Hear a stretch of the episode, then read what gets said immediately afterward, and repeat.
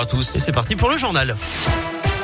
Ça se passe bien sur les routes ou pas Ça ouais se passe bien, hein, Ouais. les routes sont euh, humides, mais pour l'instant, aucun ralentissement à vous signaler sur les grands axes de l'agglo lyonnaise.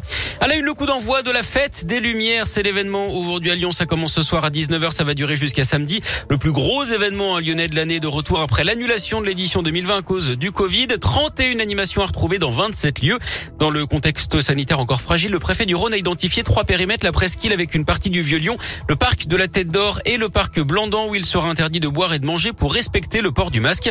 La restauration et la vente de boissons dans les rues ne seront pas autorisées. Côté sécurité, 200 policiers municipaux seront mobilisés, 400 agents de sécurité privés pour gérer le flux et contrôler les accès.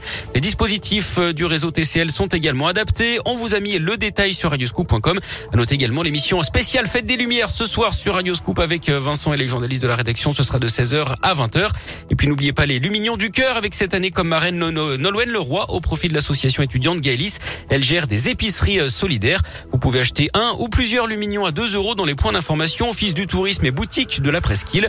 Ou allumer des Lumignons virtuels hein, sur le site Illuminion, un événement en partenariat avec Radioscoop.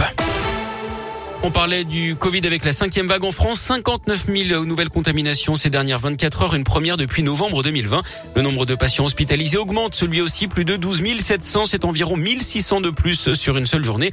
Alors qu'on a des nouvelles rassurantes quand même sur Omicron. D'après des experts de l'Organisation mondiale de la santé, les vaccins actuels seraient a priori efficaces hein, contre ce nouveau variant. D'après les premiers examens cliniques, Omicron ne causerait pas plus de cas graves que le variant Delta, mais il faudra encore attendre deux semaines pour en savoir plus sur sa réelle dangerosité.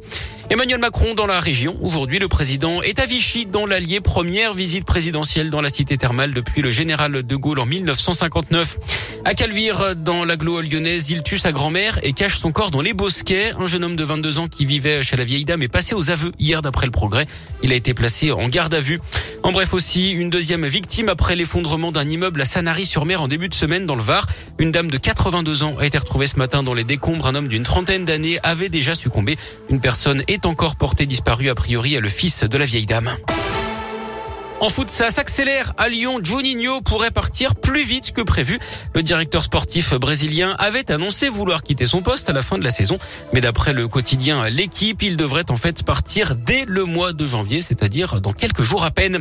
Quelle sanction d'ailleurs pour l'OL La commission de discipline de la Ligue de foot professionnelle se réunit à 18h tout à l'heure après les incidents qui avaient conduit, on s'en rappelle, en fin novembre, à l'interruption du match entre Lyon et Marseille après des jets de bouteilles sur Dimitri à Payet. Et puis la du quiproquo autour d'OL Glasgow demain en Ligue Europa. Le club écossais a annoncé que les supporters allaient finalement bien pouvoir venir au stade pour assister à la rencontre.